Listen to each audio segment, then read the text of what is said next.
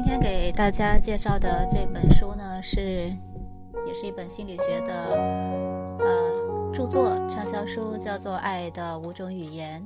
那么从这个书名就知道呢，它是关于两性关系的，关于爱的。爱也许擦拭不掉过去，但却足以改变未来。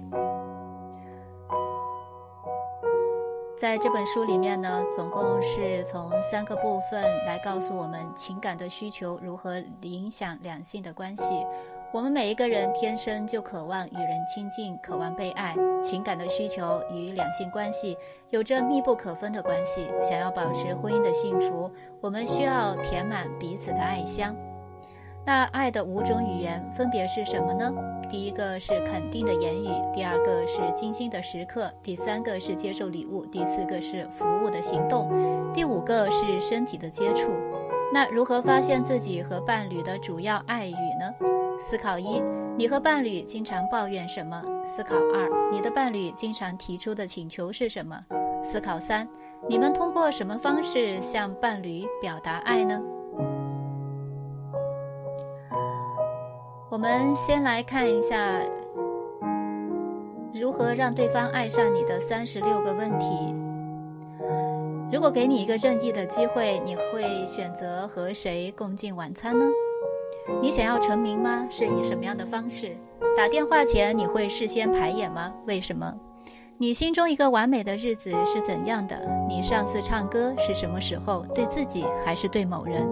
如果你可以活到九十岁，而且身心都保持在三十岁的状态，那这六十年你想要怎么度过呢？关于怎么死去，你有没有过神秘的预感？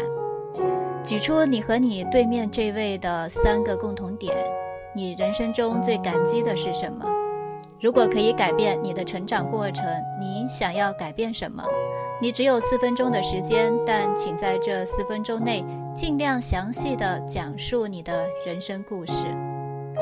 如果你明天醒来时能得到一种新的能力或品质，你想要的是什么？如果水晶球可以预测你的未来以及一切，你想要知道什么？有没有什么是你梦寐以求的，但为什么没有做？你人生中最大的成就是什么？友谊中你最珍视的是什么？你最珍贵的回忆是什么？你最糟糕的记忆是什么？如果你知道你只有一年可以活了，你会改变你的生活方式吗？为什么？对于你，友谊意味着什么？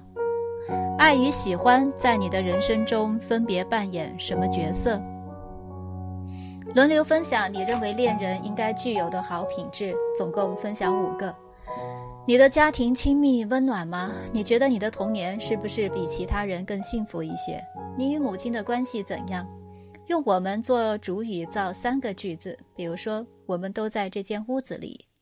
补全这个句子，我希望有人可以与我分享。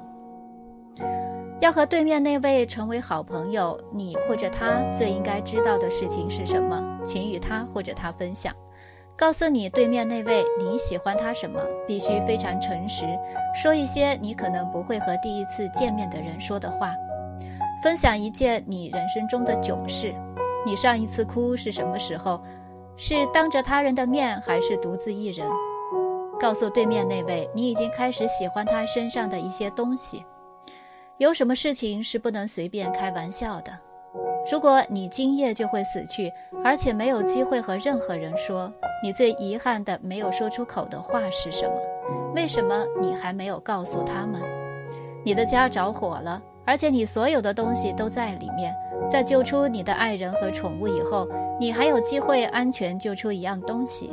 你会救什么？为什么？你的家庭中谁死去会最让你困扰？为什么？分享一个你的私人困扰，并向你对面那位请求解决建议，请他以自己的方式来解决，然后再询问他对于这个问题的个人的感受。那这就是让对方爱上你的三十六个问题。那我们来看一下这本书是讲了一些什么呢？细节打败爱情。有一些细节呢，很可能是因为你用错了爱的语言。那盖瑞博士经过二十多年的研究，总结出五种每个人都需要的爱的语言，懂得如何表达爱，相信对你们之间的爱情保温很重要。爱情变味，这是许多怨偶的困惑。在美国婚姻辅导专家盖瑞·查普曼博士看来，夫妻百年好合的境界根本不能靠运气。掌握婚姻中沟通的技巧，最关键的就是要了解爱。根据心理学家的研究，一段神魂颠倒的恋情平均寿命是两年。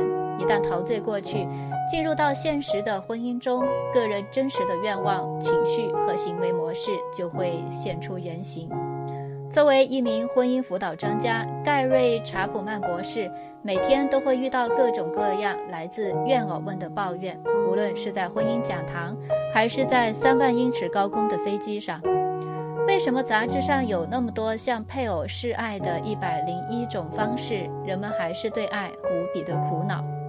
这促使查普曼不得不深入研究其中的症结。经过二十多年的研究，他发现，并非这些示爱的方式有什么不好。然而，纵然示爱的方式有一万种，用错了地方，就如同对英国人说汉语毫无用途。在他看来，每个人需要的爱的语言都能归为五种：肯定的言辞、精心的时刻、接受礼物、服务的行动和身体的接触。爱语一：肯定的言辞。心理学家威廉·詹姆斯说过：“人类最深处的需要就是感觉被人欣赏。对那些安全感低、有自卑情绪模式的人，缺少安全感时就会缺少勇气。而这时，如果配偶能给一些鼓励的话语，往往会激发出对方极大的潜力。关键词：鼓励、肯定、仁慈、谦和。爱与二：精心的时刻。什么是精心的时刻？答案是给予对方全部的注意力。你是否留意过，一起用餐的男女婚前约会和已婚夫妇非常不同，前者彼此注目，后者则东张西望。所以，称得上精心的时刻，必须是全神贯注的交谈，或是一顿只有你们两人的烛光晚餐，也可以是手拉手的散步。活动其实是次要的，最重要的是花时间锁住对方的情感。爱与三，接受礼物。礼物是爱的视觉象征，它可以是买来的、白做的，或者是找到的。